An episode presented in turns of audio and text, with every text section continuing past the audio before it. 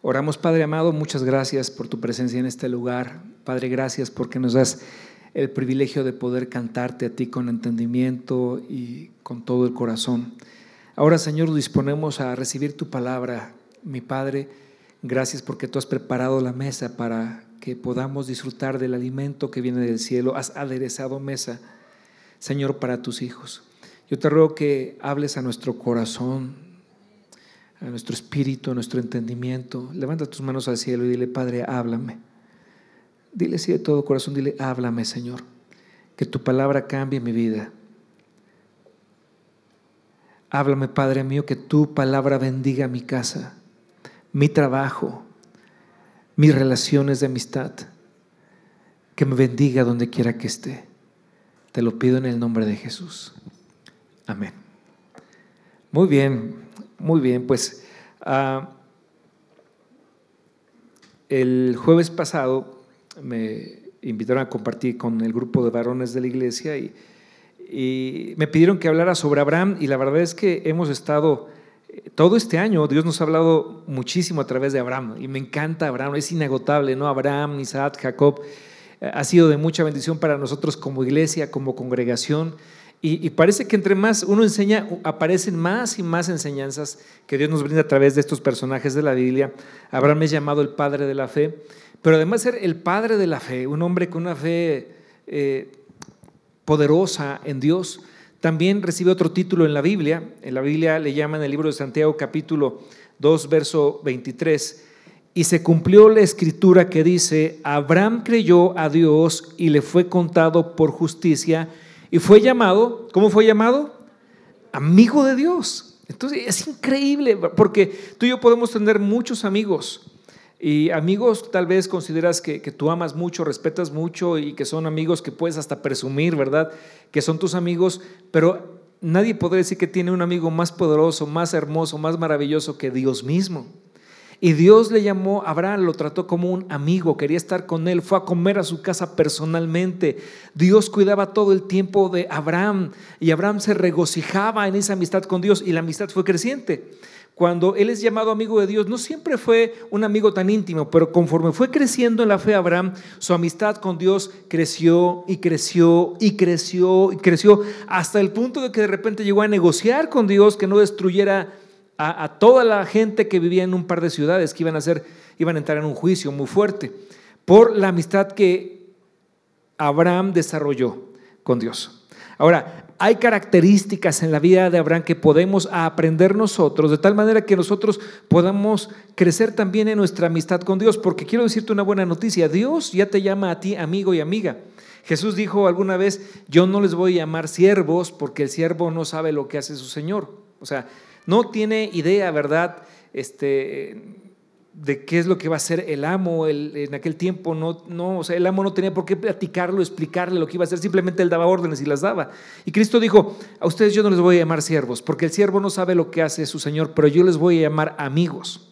Ahora, si somos amigos de Dios, hay niveles de amistad.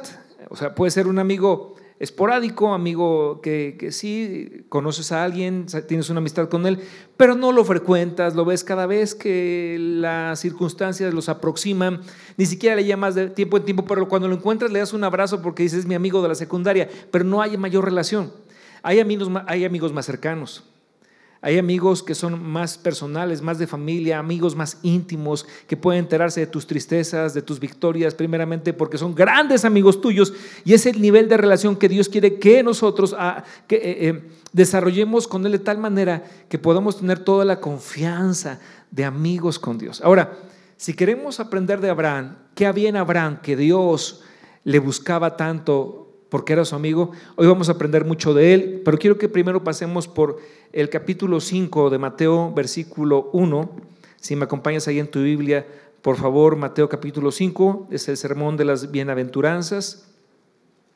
Y quiero que destaquemos algunas de ellas porque eran muy eh, evidentes en la vida de Abraham. Verso 1, viendo la multitud, subió al monte Jesús y sentándose vinieron a él sus discípulos y abriendo su boca les enseñaba diciendo, y comienza Jesús a predicar uno de los mensajes más hermosos que un ser humano haya escuchado. Bienaventurados los pobres en espíritu, porque ellos, porque de ellos es el reino de los cielos.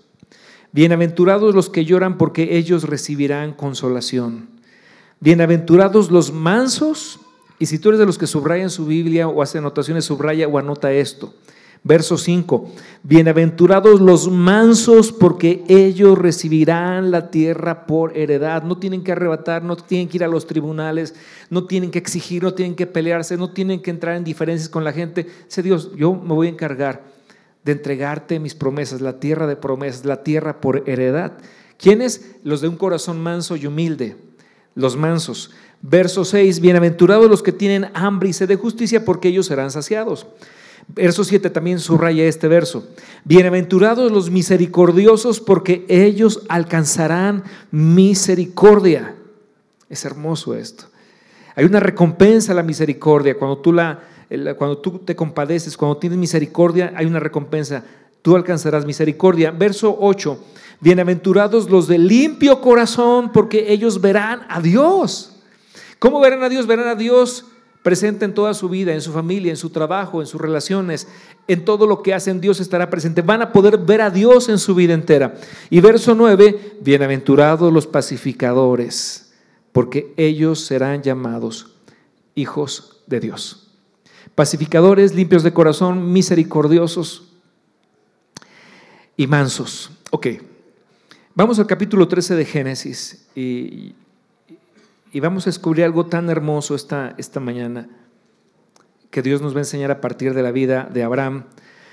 Abraham, eh, dice la Biblia en el verso 1, subió pues Abraham de Egipto hacia el Negev. Los rabinos más antiguos, en sus escritos también igual de antiguos, señalaban que este subió no solamente era un tema topográfico, porque es cierto, él estaba subiendo de Egipto, había ido a Egipto porque originalmente la tierra donde se encontraba hubo un hambre que cubrió toda la tierra. Él, a causa de esta situación y circunstancias, tiene que ir a Egipto. En Egipto pasan muchas cosas que, que trabajan con el carácter de Abraham. Y ahora Abraham regresa nuevamente a la tierra de Negev, que un día sería la tierra, la tierra que Dios le daría a él y a su, a su descendencia. El Negev es, una valle, es un valle ahora muy fértil de la tierra de Israel, eh, muy cerca del muro que divide a Palestina de, de Israel. Está el Negev, ahí hay muchos eh, lugares de sembradíos que en medio del desierto han hecho florecer los judíos. Pero bueno, él sube de Egipto a, la tierra de Canaán, sube no solamente en temas topográficos, porque es cierto que aunque Canaán o esta tierra del Negev es más alta que Egipto, subían físicamente, también dicen los rabinos más antiguos que Abraham ahora había ascendido en su carácter, había crecido en su relación con Dios. No era el mismo Abraham que se fue en medio de problemas económicos a Egipto, ahora venía muy bendecido, pero su forma de vivir, su carácter, su relación con Dios también había crecido, también se había elevado espiritualmente. Entonces dice, subió pues Abraham de Egipto al Negev, hacia el Negev, él y su mujer. Primera característica, es un hombre de familia. Cuando habla de él y su mujer, lo menciona no por casualidad. Hay un propósito en que Dios le dice a Moisés, ahora que estés escribiendo esto, por favor Moisés, que sea muy claro, que subió de Egipto junto con su señora, subió con su esposa, con Sarita, con su mujer. ¿Por qué? Porque te habla de un hombre que es un hombre de familia. Es un hombre que cuida a su esposa, que la considera, que la ama, que la, la vincula directamente porque era su mejor amiga y era su socia. Era, hacía con ella su mejor equipo. Porque primero menciona a Sara y después a todos los demás. Incluso a su sobrino que también venía con ellos. Pero la primera en su vida es su mujer. De hecho, quiero decirte, para Dios es tan importante tu matrimonio que cuando tu matrimonio está bien, dice la Biblia, maridos, amad a vuestras mujeres y no seáis ásperos con ellas. Repite conmigo la palabra ásperos. De entrada, la palabra áspero es una palabra fea, ¿no? Suena como rugoso, como eh, sinuoso, como rasposo, como, hay unos que son bien rasposos, ¿a poco no? Dice, no seas rasposo con tu esposa. Ahora, lo dice, busca, si me ayudan con este versículo, por favor, ahí atrás. Maridos, amad a vuestras mujeres, es Pedro, y no seáis, primera de Pedro 3.7. Maridos, amad a vuestras mujeres y no seáis ásperos con ellas, para que vuestras oraciones no tengan estorbo. Y nada más con eso me sacude a mí. Es decir, Dios está atento a mi matrimonio, porque en el momento que yo soy áspero con, con, mi esposa, que yo soy, eh, que, soy ingrato con ella, que soy ah, mala, que soy no considerado o desconsiderado, cuando yo soy, con, cuando ah, reitero sus errores y, y ahí, ¿verdad? Remarco todo eso y no me importa su opinión y me burlo de cuando ella se equivoca. Cuando tú haces todo eso, no es que nadie se dio cuenta, es que nadie me vio, Dios se dio cuenta.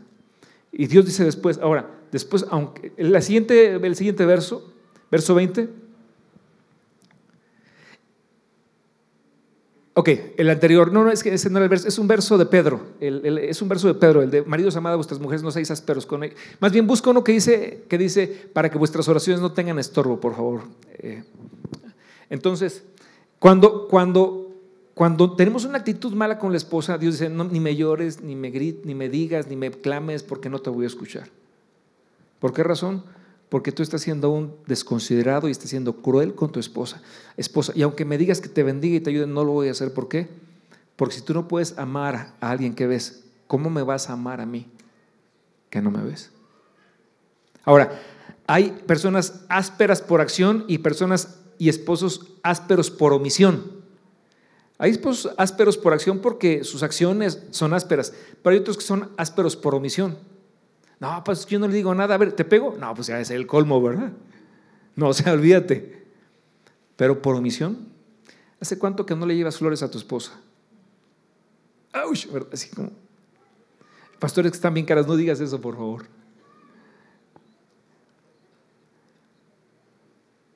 Vosotros, maridos, igualmente vivid con ella sabiamente, dando honor gracias a Dios, dando honor a la mujer como a vaso más frágil y como a coherederas de la gracia de la vida para que vuestras oraciones no tengan estorbo. Vivan con ella sabiamente. Somos a veces ásperos por omisión. Cuando no te importa su opinión, cuando se equivoca y, tú te burlas, cuando eh, todo se trata de ti, para que vuestras oraciones no tengan estorbo. Entonces Dios te llama la atención. Abraham era un hombre de familia, subió él de Egipto al Negev, él y su esposa. Antes de mencionar a cualquier, a cualquier otra persona, la menciona a él y a Sarita, a su esposa. Subieron juntos, estaban juntos, él amaba, la consideraba toda su vida. Y Dios nos llama hoy a nosotros ser hombres de familia, que amemos a nuestra familia.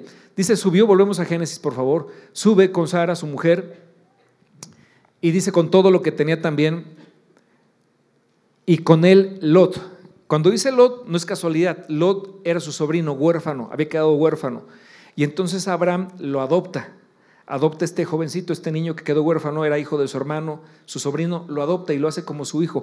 Y lo, lo, trae con él para todos lados. Bajó con él Egipto, subió con él de Egipto, le enseñó a hacer negocios, lo enseñó a trabajar y fue Lot muy bendecido a causa de Abraham. Abraham era el hombre que Dios, a quien Dios dio la promesa y lo bendijo. Lot era beneficiado de la relación de amistad de Abraham con Dios. Y como dice un dicho aquí en México, el que a buen árbol se arrima, ¿se acuerda? Buena sombra le cobija. ¿Eso es cierto o no es cierto? ¿Cómo es, la sombra de un árbol en tiempo de mucho calor? De verdad, es que es algo delicioso hace un calor tremendo, tú vas caminando por el campo, suponiendo que estás caminando por el campo, el sol es inclemente, pero te encuentras con un árbol con una sombra frondosa er, y te pones debajo de él y parece que desaparece el calor, es, es un deleite que, que, tu corazón dice, Padre, gracias por este árbol que alguna vez alguien sembró aquí. Bueno, en términos de relaciones, la Biblia dice, el que con sabio sabio, el que con sabio se junta, sabio será, pero el que se junta con necios será quebrantado. Me dio mucha tristeza hace ocho días, la madrugada del sábado, del domingo, tres jovencitos manejando sobre el libramiento surponiente en un auto de alta gama, muy tomados, muy, muy tomados, a muy alta velocidad. Salieron de su carril, pasaron al carril opuesto, saltaron todo el, el, el, eh, el camellón y exactamente en la madrugada, cuando pasa un coche cada 3, 4 minutos, no hay tantos coches, en ese momento iba pasando un coche con dos tripulantes y se impactan de frente contra ese coche que ni la debía ni la temía y mueren los dos del otro coche. Y del coche de los jovencitos mueren dos, uno queda muy gravemente herido, pero dos jovencitos murieron cuando no tenían que morir.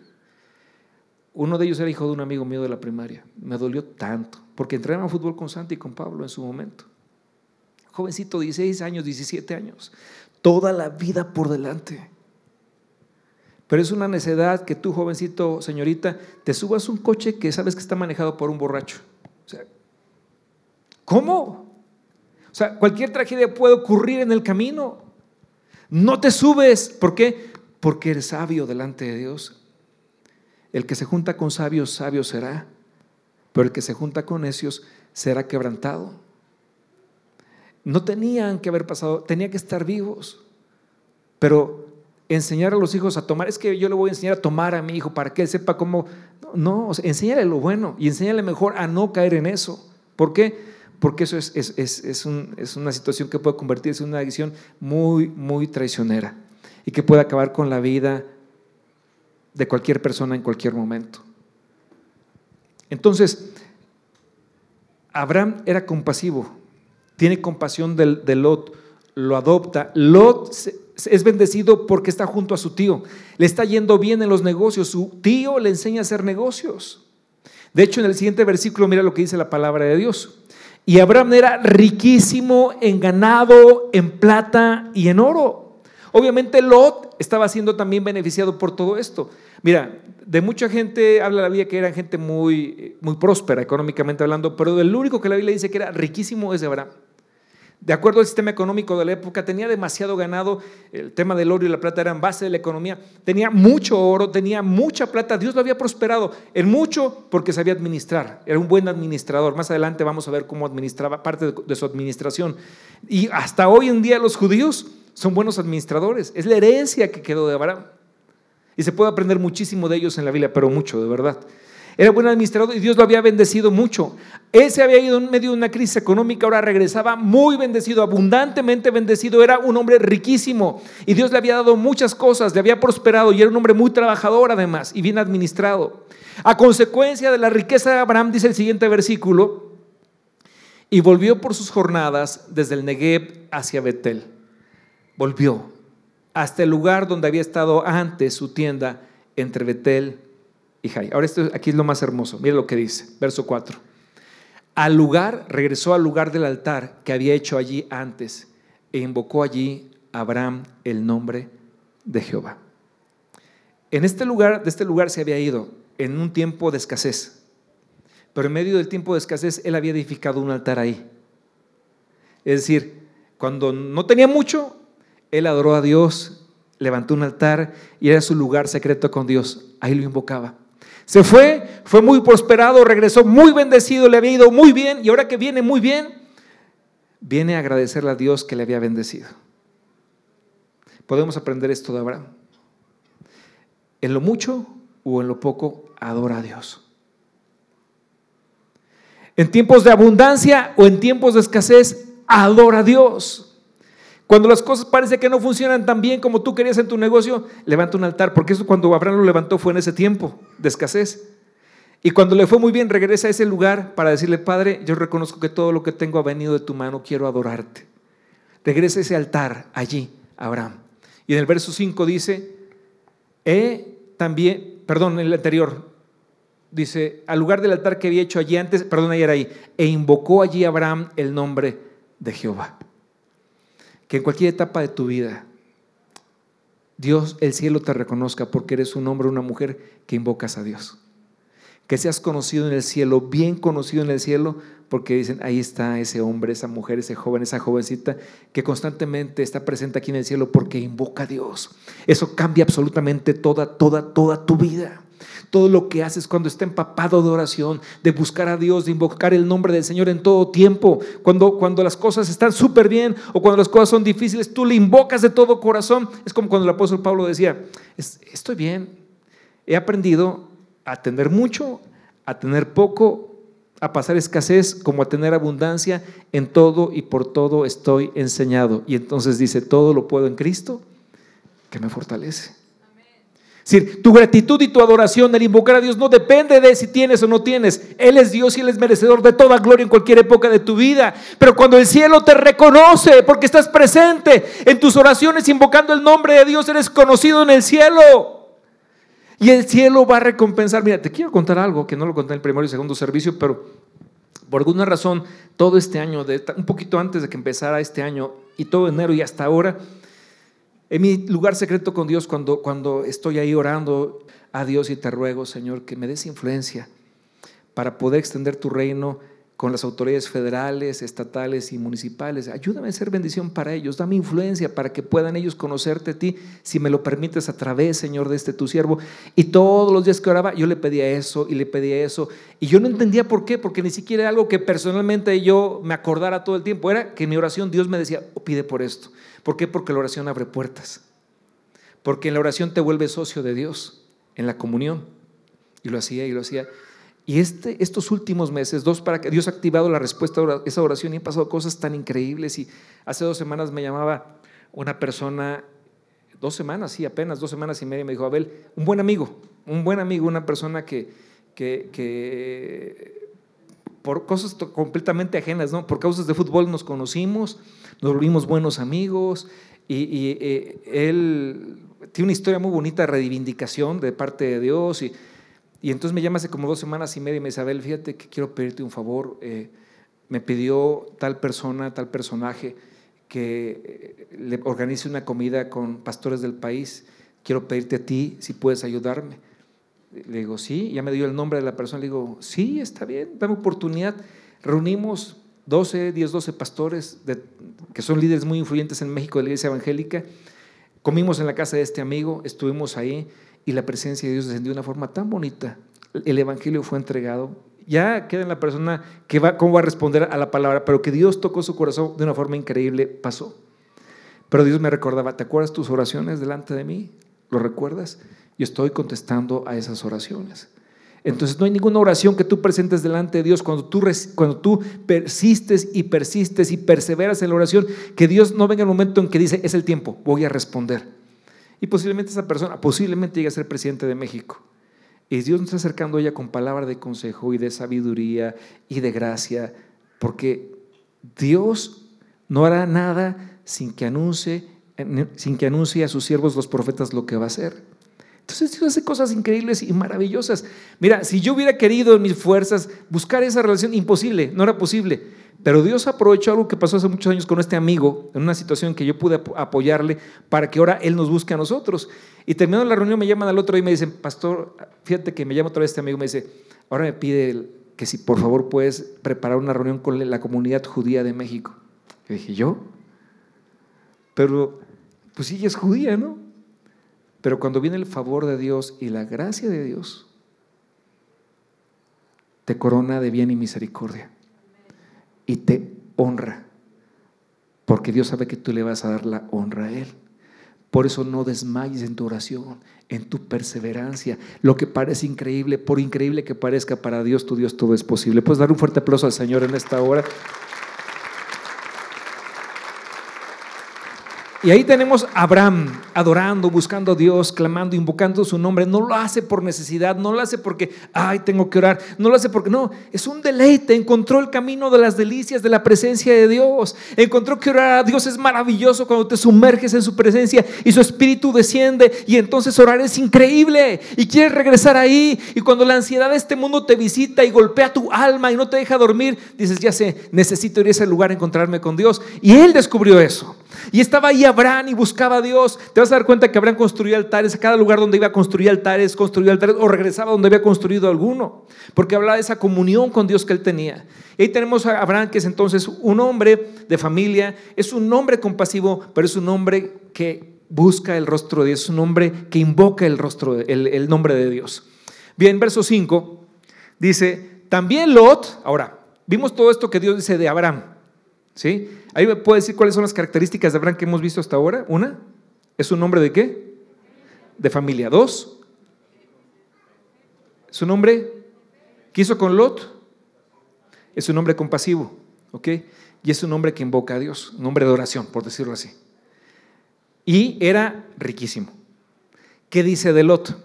También Lot, que andaba con Abraham, tenía ovejas, vacas y tiendas. Y es todo lo que te dice. Nada más. Eh, riquillo. Nada más. Pero algo más, algún detalle, una virtud, no más. Tenía esposa, tenía esposa.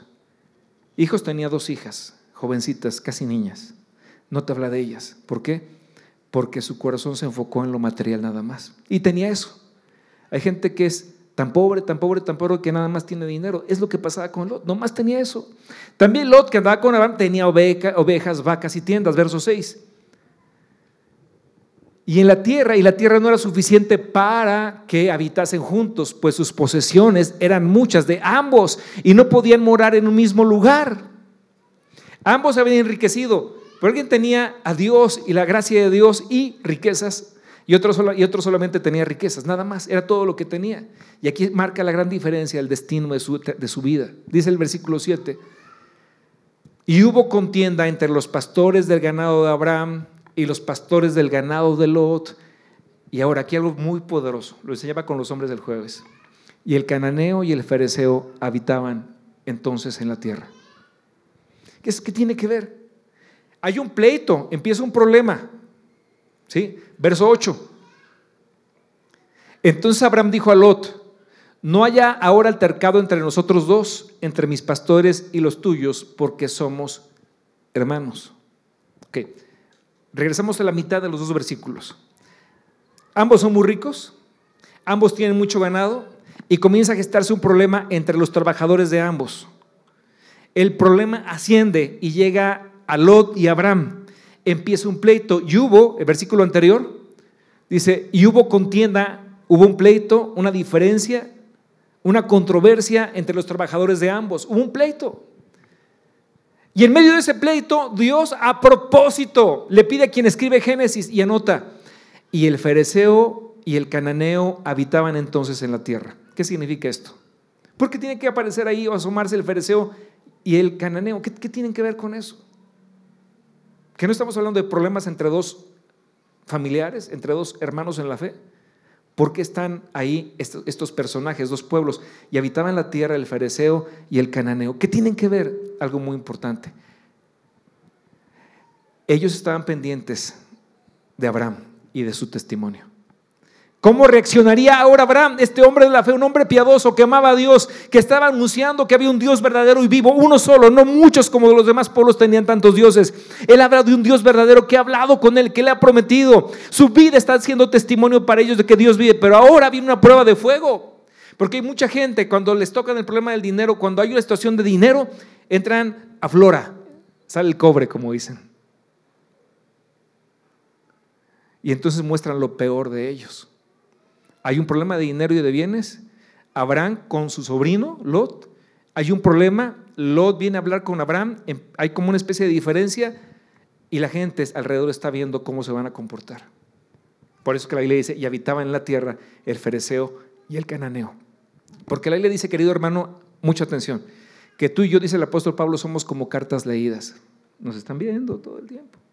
Te están viendo tu actuar. Tienen esperanza de que tu acto es diferente. Mira, te voy a platicar. Cuando yo era niño, y no lo platiqué en el segundo servicio porque es un buen ejemplo, pero cuando yo era niño, conocí a Cristo a los 10 años, 10, 11 años, mi pastor nos habló mucho del buen testimonio. Da buen testimonio, Abel. Porque la gente quiere ver a Cristo a través de ti, necesita ver a Cristo a través de ti. Entonces yo entendía que el testimonio era algo muy importante y cuidaba mi corazón de que mi vida pudiera facilitar a la gente a venir a Cristo. Pero me acuerdo cuando jugábamos fútbol en esas supercanchas increíbles que teníamos los niños de México, ¿verdad? Cuando somos niños, ¿te acuerdas? Que teníamos de portera, ¿te acuerdas cómo eran las porterías en nuestros tiempos? Dos piedras. Era un paso y medio, una piedra y otra piedra, y entonces tenías postes imaginarios y un marco imaginario perfecto, ni el bar lo podía analizar mejor. Y había ocasiones en que había situaciones de acción de gol polémicas porque no sabía exactamente si el balón, bueno, sí sabías, pero se hacían de acuerdo a los intereses, ¿no? El balón puede haber pasado a un lado hacia dentro de la portería y era gol, o afuera del pegadito al poste invisible y no era gol, o había atravesado el poste invisible. Y decía, no, sí fue gol, no, no fue gol, que sí pasó por acá. Y me acuerdo cuando alguna vez alguien de entre todos los amigos dijo, bueno, pregúntenle a Abel, porque él siempre dice la verdad. Entonces la gente está esperando de nosotros como hijos de Dios que digamos la verdad. Y ahora que veía en retrospectiva e, este tipo de cosas, decía, qué privilegio, ¿no? Que la gente pueda verte a ti y ver a Cristo, y ver en Cristo en ti alguien justo y alguien verdadero. Que te digan, bueno, dinos, ¿fue gol o no fue gol? Porque estamos seguros que tú vas a decir la verdad porque tú caminas con Dios. Esto es lo que pasó con Abraham. Abraham sabía que lo estaban viendo, entendía que toda una multitud de personas querían ver cómo iba a reaccionar ante un pleito familiar. Y, y, Lot viene a reclamar y entonces hay pleito, versículo 8 dice ahí. Entonces Abraham dijo a Lot, no hay altercado entre nosotros dos, entre mis pastores y los tuyos, porque somos hermanos. Si tengo que perder, voy a perder, pero no quiero que la gente pueda ver en mí algo que les haga tropezar en su búsqueda de Dios. Lot, no nos vamos a pelear, porque eres mi hermano. ¿Alguien alguna vez le ha ido mal en los negocios? Con toda confianza, levante la mano, que por una situación de diferencia, levante. Hay aquí casi nadie, en el otro todos casi. Ok, muy bien. Bueno, también si no inviertes, pues no vas a tener problemas, ¿no? Pero cuando inviertes, a veces vas a tener algún problema. Y dice Dios, si pasa esto, mira, algún tiempo litigué como abogado. Me acuerdo cuando por causas de herencia, por un cucurucho, por una casita así que no valía la pena, hermanos se pelearon y se dejaron de hablar por mucho tiempo. Familias se dividían por un terrenito, por allá bien lejos. Porque lo quiero yo, no, es que es mío, no es que a mí me quería más, no es que, por cierto, entre paréntesis, septiembre es el mes del testamento. ¿Cuándo fue? No, ya no. Ah, pero octubre también me estaban diciendo. Octubre sigue siendo el mes del testamento. Haga su testamento y evítele problemas a sus hijos y a los pastores, porque luego vienen con uno también y haga su testamento. Ah, estoy bien muchacho, pastor, no le hace. Hazlo. Sé sabio. Y no dejes pleitos. Pero yo vi a, gente pelear, pelear y pelear y pelear por tonterías. Y perdieron la relación, la comunicación, el amor entre ellos. Se vieron como enemigos, eran hermanos, eran sobrinos, eran tíos, eran primos. Se vieron con odio por cosas. Y Dios quiere que tú te levantes sobre todo eso. Y Abraham nos da un gran ejemplo. El apóstol Pablo decía, a ver, dice, es mejor ser ofendido que ofender. Es decir, que si en términos de si te dieran escoger de alguna acción a futuro y te dijeran, ¿qué preferirías? ¿Agredir, agredir, ofender o ser ofendido? Y Pablo dice, es mejor ser ofendidos que ser la causa de la ofensa. Es mejor aparentemente perder un bien que dejar de tener la oportunidad de mostrar a Cristo a las personas. Y te voy a explicar por qué, o voy a dejar que la palabra de Dios te lo explique. Abraham es lo que hace. Dice, a ver, Lot, no nos vamos a pelear, somos hermanos. ¿Eran hermanos? No, era su sobrino. Podría ser como su hijo adoptivo, pero lo reconoce a la misma altura, somos hermanos. Él era la fuente de la bendición, el hijo de la promesa, Abraham. Lot era beneficiado por Abraham. Abraham es el que tuvo que haber dicho, a ver, déjame poner las condiciones y entonces tú las acatas, porque yo soy el jefe, tu tío, tu padre adoptivo, soy el mayor. Eh, y no era así. Él dice, prefiero perder a perder mi relación de amor que tengo contigo como un hijo adoptivo, como mi sobrino, como el hijo de mi hermano. No me importa. Y entonces las condiciones que establece Abraham son increíbles. O sea, alguien puede decir, qué tonto, él pudo exigir ir a los tribunales con los abogados para que dirimieran la controversia y él ganara porque era justo. Pero Cristo dijo, aquel que, gane, aquel que quiera ganar su vida la perderá, pero el que pierda su vida por causa de mí la hallará. Es decir, espérate a las consecuencias de confiar en mí y tener un corazón compasivo, pacificador.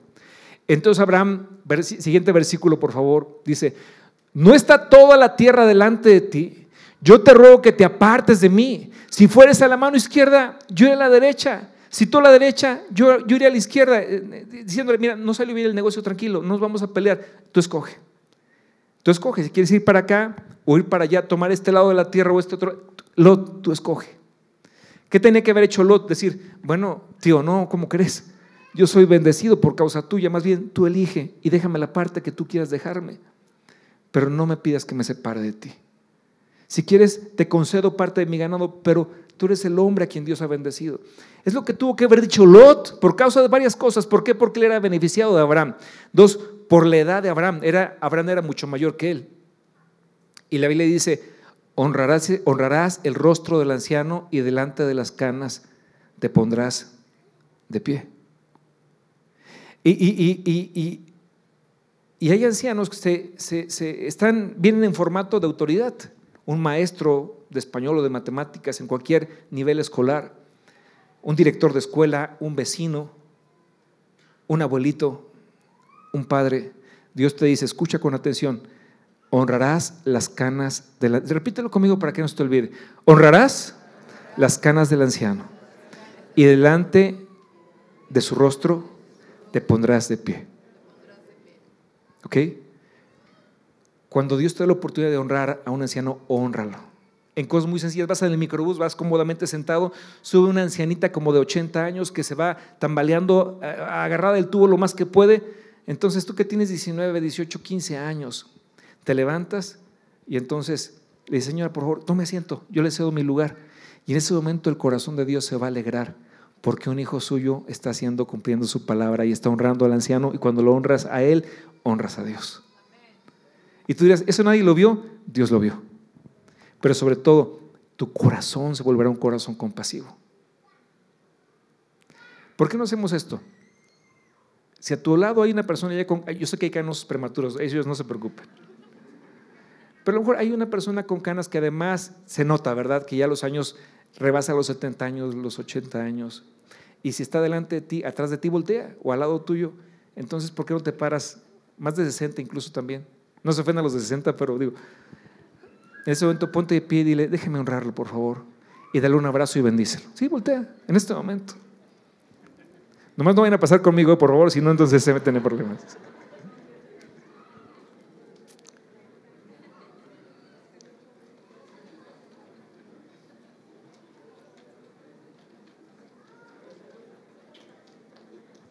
Si es una ancianita, a lo mejor ni sus nietos vienen a la iglesia, pero hoy tú le puedes dar un abrazo como si fuera su nieto. O un hijo que hace mucho que no ve. Que ningún ancianito se quede sin recibir un abrazo y una bendición. Unas están muy muchachas, todavía no, no se preocupen. pero bueno, el punto es que honra al anciano. Honralo, honralo. Y Lot hace todo lo contrario. ¿Sabes lo que hizo Lot? Cuando Abraham le dice, la tierra está delante de ti, elige, tú escoge. Lo que hace Lot, en lugar de ser considerado con su, tío, padre adoptivo, dice en el siguiente versículo, verso 10. Y, y alzó Lot sus ojos y vio la llanura del Jordán, que toda ella era de riego, como el huerto de Jehová, como la tierra de Egipto, en la dirección de Zoar, antes que destruyese Jehová a Sodoma Gomorra. ¿Qué es lo que hizo Lot? Se dejó llevar por sus sentidos, la vista. Dice la primera carta de Juan capítulo 2, verso 21, si mal no recuerdo, si me acompañas ahí en tu Biblia.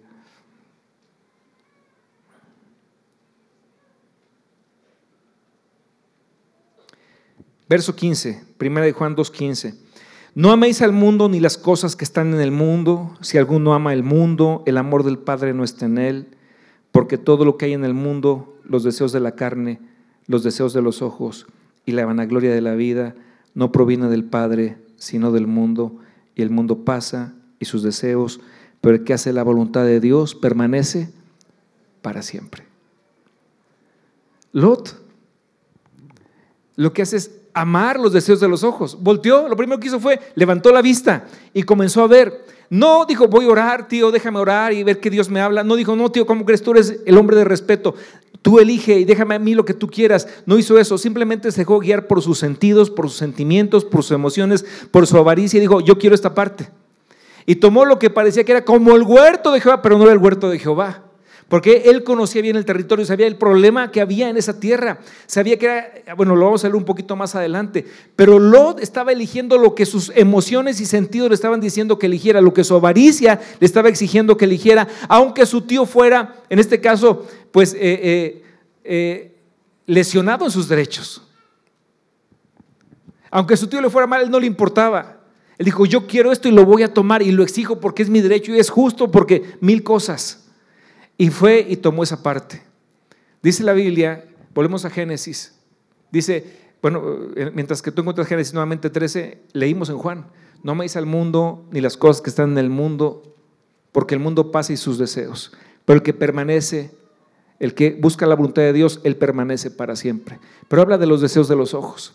De repente a lo mejor te gusta una muchacha. Y dices, no, es que si era pastor es como la Barbie, ¿verdad? Nomás le falta ser cristiana. Pero ¿cómo está su corazón? No, las muchachas, no, es que este muchacho pastor es como el Ken. Yo, él se va a convertir, va a ver, un día se convierte, pues solo que en Drácula, porque no sé qué otra cosa, cosa se pueda convertir. Sí, no digo que no te hay una atracción física, es importante, pero sobre todo del corazón. Fíjate que haya belleza en el corazón, que él o ella ora a Dios, sea una persona que ame a Dios sobre todas las cosas, que ame a Dios más que a ti. Porque si ama a Dios más que a ti, tú vas a ser muy amada y muy amado. No te dejes llevar por por la envoltura, porque eso se quita, de verdad. Puede ser muy rico y muy galán y lo que tú quieras, pero si, es un hombre desconsiderado, es un hombre irrespetuoso, es un hombre adicto a las bebidas embriagantes, si es drogadicto, vas a sufrir mucho. Es que no me quiero quedar a forrar Biblias, pues mejor eso que a desvestir borrachos, como decía antes, ¿no te acuerdas? Que es que me voy a quedar a vestir santos, mejor eso que a desvestir borrachos. Que tu prioridad sea que Dios se manifieste en su vida. Había una joven de la iglesia que una vez nos decía, pastores, ¿por qué no les hice caso? ¿Por qué? Pues, y lloraba adelante, decía, Tiene, tengo tantos problemas. Ahora, si hubiera hecho caso al consejo, yo pensé que lo que no querían era mi felicidad y ahora entiendo. Ama a Dios sobre todas las cosas. Clama a Dios por quienes van a ser las el esposo o, los, eh, eh, el esposo de tus hijos. Clama a Dios desde ahora. Jóvenes, oren por ello, clamen al Señor. Es que no sé por qué orar. Empieza a orar por eso. Empieza orando ahora por eso, ¿no? Deja que Dios intervenga en toda tu vida. Y de esta manera lo escogió. Todo lo que a sus ojos era atractivo era bueno. No hubo compasión. No se compadeció por sus vecinos que lo estaban viendo. Porque al final los cananeos y los fereceos dijeron, wow, qué tremendo. Abraham es de verdad. O sea, es de una sola pieza. Es un hombre íntegro, es un buen vecino. Le vamos a creer cualquier cosa que quiera, vamos a hacerlo con Abraham. ¿Por qué? Porque con él puede hacer negocios, no te va a fallar. Sé un buen vecino. Mira, hace unos años en un evento que me invitaron a la Casa Blanca, eh, me acuerdo que estábamos ya saliendo, habíamos salido, iba con mi hijo Santiago y de repente ya un poco lejos nos alcanzó una muchacha cristiana que estuvo en el mismo evento y me dice, pastor, pastor, venga, les quiero presentar a alguien. Y dije, es que es, de verdad, sí, es que es muy importante. Y regresamos, dije, bueno, está bien, por amor a ella realmente, porque no teníamos muchas ganas y ya llegamos ahí. Y, entonces nos presentó un matrimonio de personas grandes de edad y les presento a los hermanos fulanos de tal, este matrimonio, él es pastor, su hijo en México, ah, mucho gusto. Yo pensaba, pues, ¿quiénes serán? Y me dice, mire, pastor, ellos no le van a contar, pero me dan permiso que les cuente. Dice, hace muchos años ellos vivieron en El Salvador y en El Salvador fueron vecinos de una familia de musulmanes. Entonces al principio los musulmanes los veían con mucho, así como mucha reserva porque eran los cristianos, ¿verdad? De Estados Unidos que vinieron a vivir al lado de nuestra casa. El papá de esa familia de musulmanes era un imán, un líder religioso de los musulmanes. Dice, y entonces ellos con su testimonio, con su generosidad, con su compasión, con sus buenos días, hay vecinos que no son buenos. Hay vecinos que te quieren hacer la vida de cuadritos y tú los ves como enemigos, no son tus enemigos, son una misión de Dios para tu vida. Hay vecinos que te echan la basura a tu, de tu lado. ¿A, quién le, alguien le pasó eso así en su vida? Un montón de gente así, ¿no?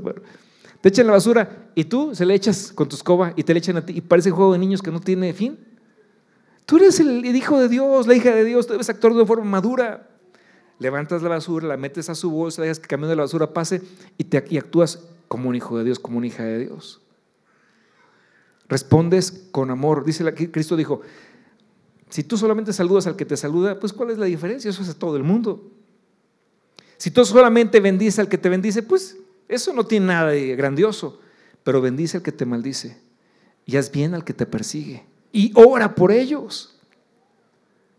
Entonces, estos señores, dice, ellos hicieron bien y mostraron testimonio, amor, hasta que se volvieron los mejores amigos de esta familia tanto que les tuvieron toda la confianza. Y uno de sus hijos, el más pequeñito, venía y se metía a la casa de ellos y le platicaban las historias bíblicas y les mostraron al rey de reyes, justo, el mejor eh, rey que ha existido, eh, eh, a Jesucristo su Salvador, Señor.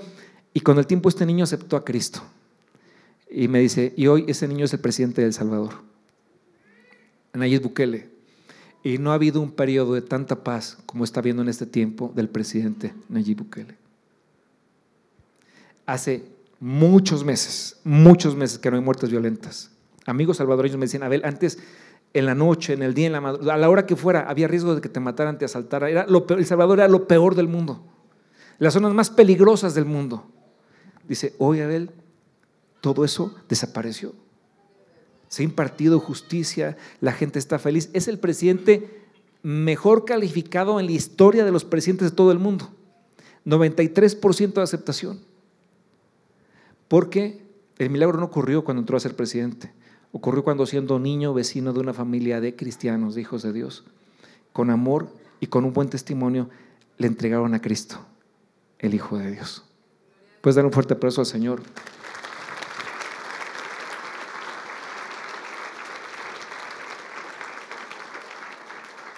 Sé buen vecino.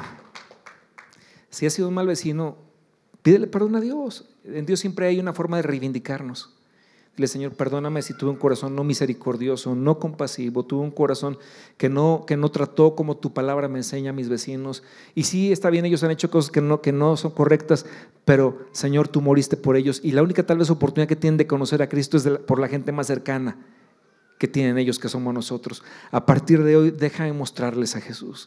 Y tal vez te enteras de que el Señor se quedó sin trabajo por un buen rato y que no tienen que comer. A lo mejor puede ser. Entonces esta semana compras un poco más de despensa, le llevas algo de fruta, le llevas algo de tu, de tu comida y le dices, señora, yo sé que están pasando por una situación difícil, alguna vez también yo pasé por eso, pero mire que tendrás la oportunidad de hacer una diferencia en tus vecinos, en la vida de tus vecinos. Bien, Lot se va para un lado, Abraham se va del otro lado, y entonces la Biblia en Génesis capítulo 3, en el siguiente versículo, el anterior nuevamente dice el 10, y el, el, el 11, el 11, por favor. Entonces Lot, sí, escogió entre, para sí toda la llanura del Jordán y se fue Lot hacia el oriente y se apartaron el uno del otro. Y eso fue lo peor que le pudo haber pasado a Lot. Tal vez se fue porque dijo, ya no quiero que me esté restringiendo comité muchas reglas, que llega a tal hora, que no te vayas acá a este lugar, que te cuida tu testimonio, ya no quiero saber de eso, me voy a me quiero separar de él. Y se va muy lejos. Se va en la tierra que parecía el huerto de Dios, pero dice la Biblia, y Lot escogió para sí toda la llanura del Jordán y se fue Lot hacia el oriente y se apartaron el uno del otro, verso 12. Abraham acampó en la tierra de Canaán, en tanto que Lot habitó en las ciudades de la llanura y fue poniendo sus tiendas, ¿hasta dónde? Hasta Sodoma. Verso 13. Mas los hombres de Sodoma eran malos y pecadores contra Jehová en gran manera. Lot tenía dos hijitas, todavía pequeñitas cuando se fue. No le importó. Vio más las ganancias económicas que podía tener, incrementar su riqueza, apartarse del hombre que tal vez le decía, pórtate bien, e irse a vivir solo. No le importó lo que pensara Dios. Hay algo que se llama, hermano, hermana, discernimiento de espíritus. Es un don que Dios puede activar en ti si tú se lo pides, por el cual tú puedes enterarte de parte de Dios si debes firmar ese contrato o no lo debes firmar, si debes aceptar tal o cual condición eh, eh, o, o, no hacerlo. ¿Por qué? Porque Dios te está guiando. Hacerte muy amigo de tal o cual persona o Dios te puede decir, no, aléjate. ¿Por qué? Porque no es sabio. Lot no pensó Dios, no buscó a Dios, no le pidió a Dios, dime por favor, ¿qué debo hacer, Señor? Por favor, habla mi vida, no quiero ser injusto, ¿a dónde debo ir a vivir? Pero Lot no pensó en eso, pensó solamente en, lo material. Y aunque él sabía cuál era la condición, porque lo sabía bien, que los hombres de esa gente eran gente corrupta, eran, eran hombres perversos, no le importó que tenían niñas pequeñas, con el tiempo sus niñas fueron contaminadas.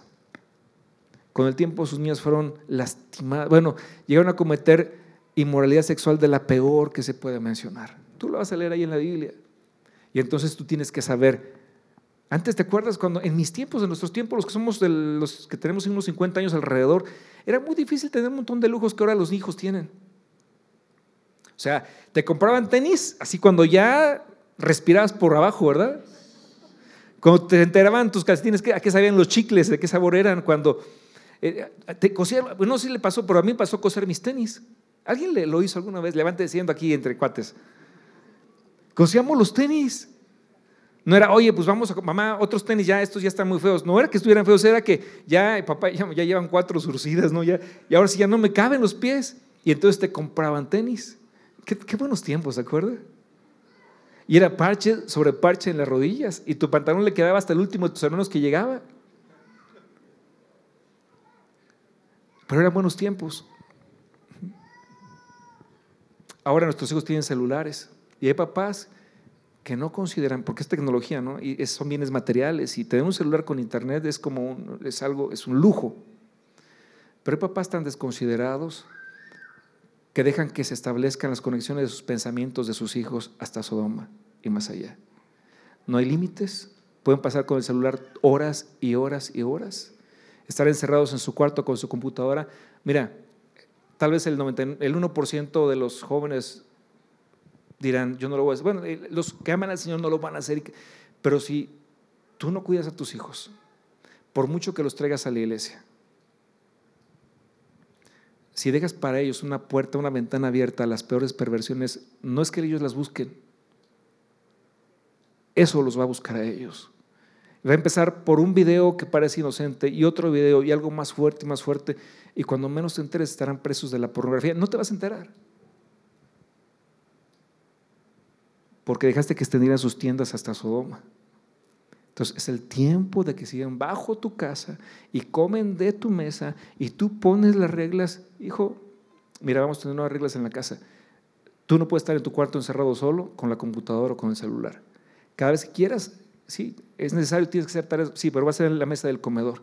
Ya después de tal hora ya no se prende todo esto. Y lo que te estoy diciendo, pastor, me dices, pastor, es que no, mis hijos no, no, no, se van a ir de la casa.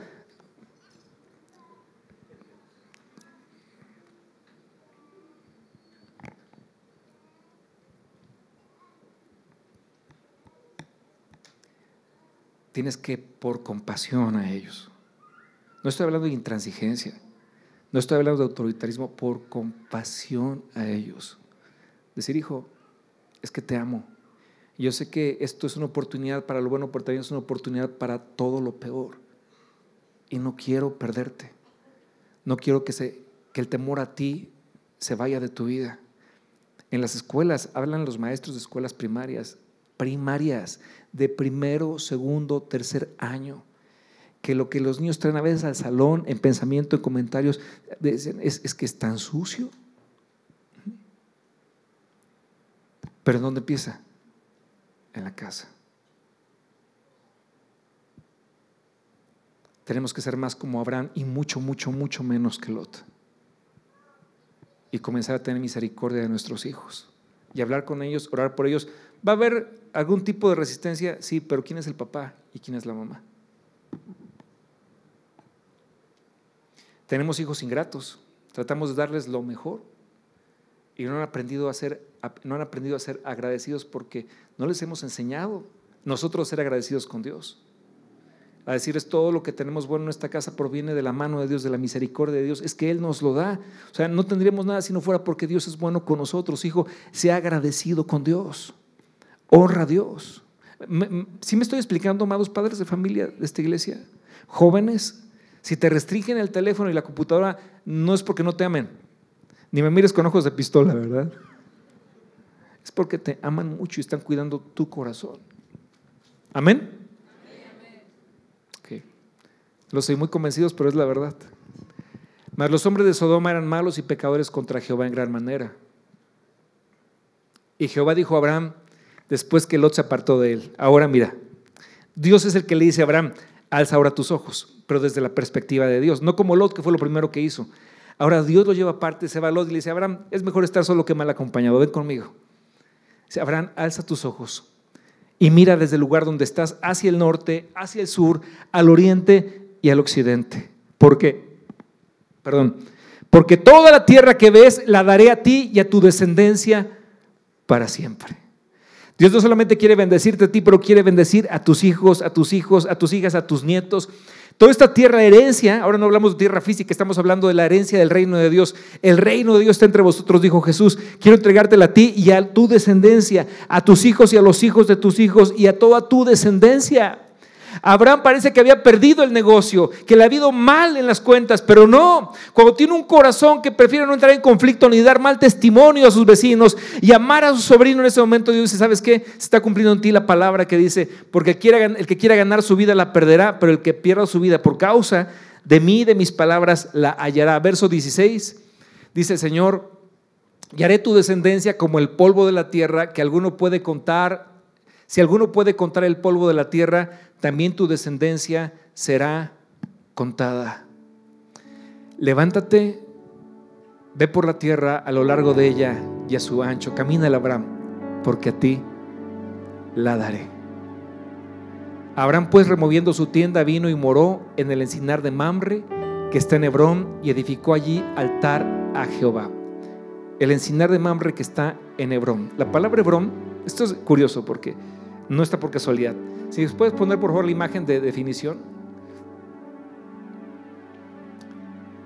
Esto significa, la palabra Hebrón tiene orígenes, el primero es la palabra Jabra, que significa asociada, socia o compañero. De ahí es Hebrá, que es asociación o compañía o sociedad. Y de ahí se desprende Hebrón o Hebrón para nosotros en español, un lugar, el nombre de dos, Hebrón, de asociación. Sede de asociación. ¿Entiendes lo que pasó? Perdí un socio que no estaba dispuesto a honrar a Dios, pero ganó al mejor socio que un ser humano puede tener. Dios le, le dice, en Hebrón vamos a ser una sociedad, una compañía. Abraham yo no solamente quiero ser tu amigo, no es casualidad, voy a ser tu socio. Deja que Dios sea socio para ti, en tu vida, en lo que haces, en tus negocios, en tu trabajo. Y por último, dice la Biblia que Abraham era un hombre muy próspero, muy bendecido, pero también entendemos que no era un hombre que tenía su corazón puesto en las cosas materiales, pero era bendecido. Entendemos que a veces pasamos por tiempos de dificultad, económicos. Todos hemos pasado por ahí, lo dije hace un rato, el apóstol Pablo pasó por ahí y dijo, yo sé, estoy enseñado a tener mucho o a padecer necesidad, a pasar escasez o a tener abundancia. Yo aprendí todo, ha sido enseñanza. Ahora, eso no tiene que ser por siempre. Que pasen y pasen los años y te veas con ese tipo de apuros económicos y que, y que se te antoje algo a tus hijos y digas, es que no, porque eso hace daño, ¿verdad? Porque no sabes qué decir sino que digas, Señor, puedo saltar todo este tema de deudas y de presiones económicas y que me ayudes, por favor, ayúdame, ayúdame, te lo ruego. Ten misericordia de mí. Bueno, veamos qué descubrimos en Abraham en este sentido. No era un hombre de conflictos, pero un día tuvo que salir a pelear. Ahora, la única vez que entró a la guerra. ¿Por qué? Porque otra vez lo, lo secuestraron. Pues, Secuestran a Lot, se lo llevan unos ejércitos enemigos, era una guerra entre varios reyes, entre muchos reyes. Cuando él no se mete a la guerra, él está tranquilo, pero cuando secuestran a, Lot, su sobrino, él arma un ejército y va a pelear contra los ejércitos extranjeros. Libera a su sobrino, gana la batalla, Dios le da la victoria, trae muchas riquezas muchas riquezas. Y ahí viene Abraham celebrando la victoria. Su sobrino está libre. Lot está muy agradecido con él, pero cuando llega a la tierra donde él vivía, lo están esperando dos personajes. Por un lado dice la Biblia que lo estaba esperando el rey de Sodoma. Dice verso 17, cuando volvía de la derrota de Kedorlaomer y de los reyes que con él estaban, salió el rey de Sodoma a recibirlo al valle de Sabe, que es el valle del rey. Entonces Melquisedec, rey de Salem, ah, caray, a ver, espera, espera, espera.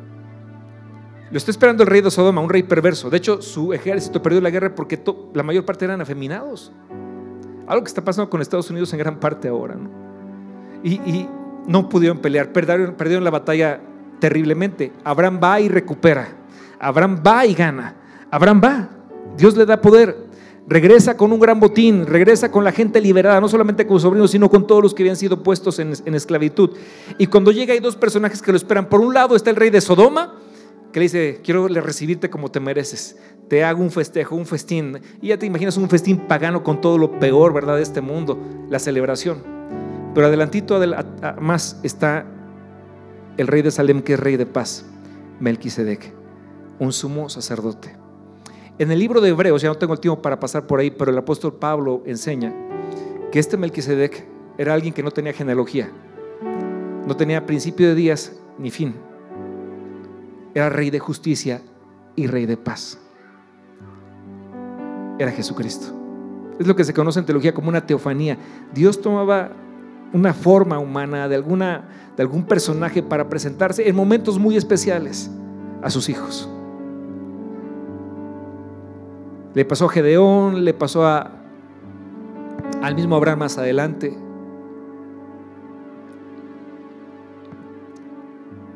Y ahora Abraham tiene que decidir con quién celebrar. ¿Con el rey de Sodoma o con el Rey de justicia y de paz.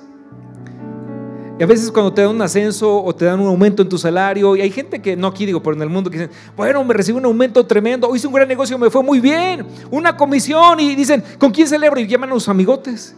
Oye, vámonos de parranda, vámonos a la cantina, ¿por qué? Recibí una comisión, porque aumentaron el sueldo, porque tengo un ascenso, vamos a celebrar. Y van y esa tarde en la cantina pierden todo, derrochan todo, y cuando llegan a su casa y que sus hijos le dicen, papá, ¿sí te dieron el aumento? Sí, hijo, y entonces ahora sí me puedes comprar mis tenis. Hijo, es que, ¿qué crees que? Y hay muchas familias en México donde pasa esta historia. Celebran con quien no deben celebrar y derrochan lo que no es suyo, sino que es de su familia. Y tienes que aprender a celebrar con quien debes celebrar primero que llegues con tu familia, con manjares y dices, hijos, miren, vamos a celebrar, disfrutar y vamos a darle gloria a Dios, arrodíllense, vamos a adorar a Dios porque al fin salió este negocio. Porque al fin pasó lo que tenía que pasar, gracias a Dios, Él es bueno, vamos a adorarle y después comen de todo lo bueno porque están celebrando, pero ¿con quién debe celebrar? Pero Abraham eligió con quién celebrar también, antes de llegar con Sarita. No le hizo caso al rey de Sodoma, fue directo con el rey Melquisedec, con el sumo sacerdote, el rey de Salem. Dice, cuando volvía de la derrota de Kedorlaomer y de los reyes que con él estaban, salió el rey de Sodoma a recibirlo al valle de, de que es el valle del rey. Entonces Melquisedec, rey de Salem y sacerdote del Dios Altísimo, sacó pan y vino y eligió estar con él, eligió celebrar con Dios. Y el sacerdote, el sumo sacerdote, sacó pan y vino, que habla de Cristo. Cristo dijo, esto es mi cuerpo, mostrando el pan que por vosotros es partido. Y cuando mostró la copa, dijo, esta esta, esta copa es mi sangre que por vosotros es vertida. Es el nuevo pacto. Era un acto profético. Melquisedec le estaba entregando proféticamente lo que quería Cristo. Se entregaría por él.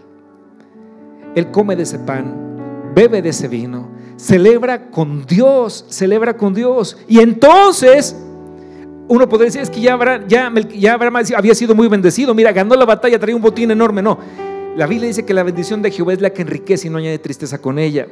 Y dice, verso 19, y le bendijo diciendo, bendito sea Abraham del Dios Altísimo, creador de los cielos y de la tierra, y bendito sea el Dios Altísimo que entregó tus enemigos en tu mano y le dio a Abraham los diezmos de todo.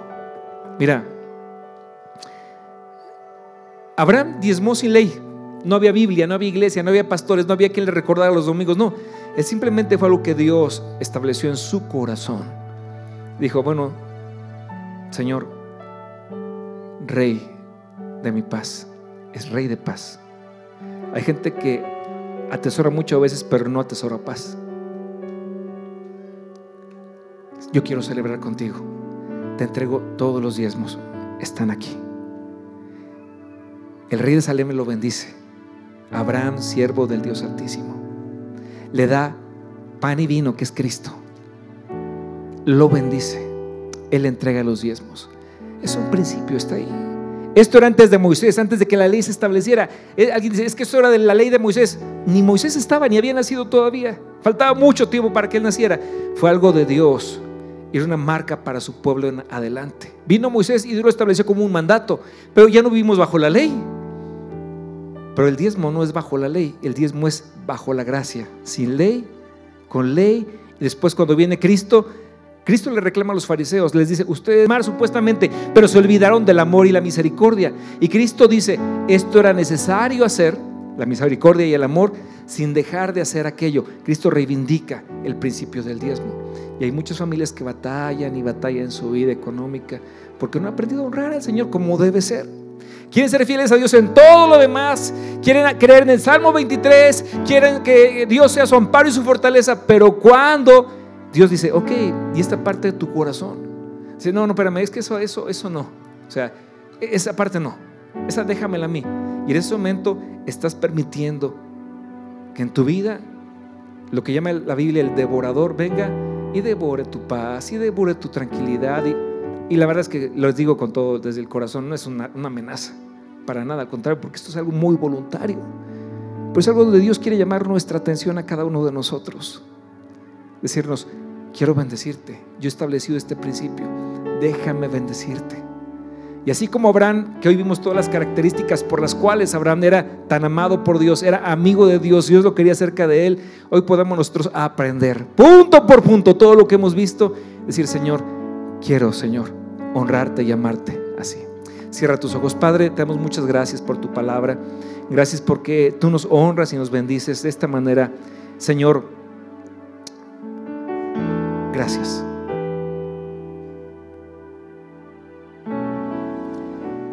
Padre, en el nombre de Jesús,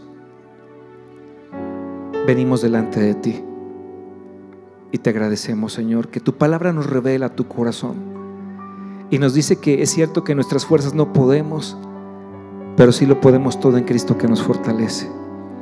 Hoy, Señor, estamos ante tu presencia, antes de irnos de este lugar, y queremos exponer nuestros corazones delante de ti.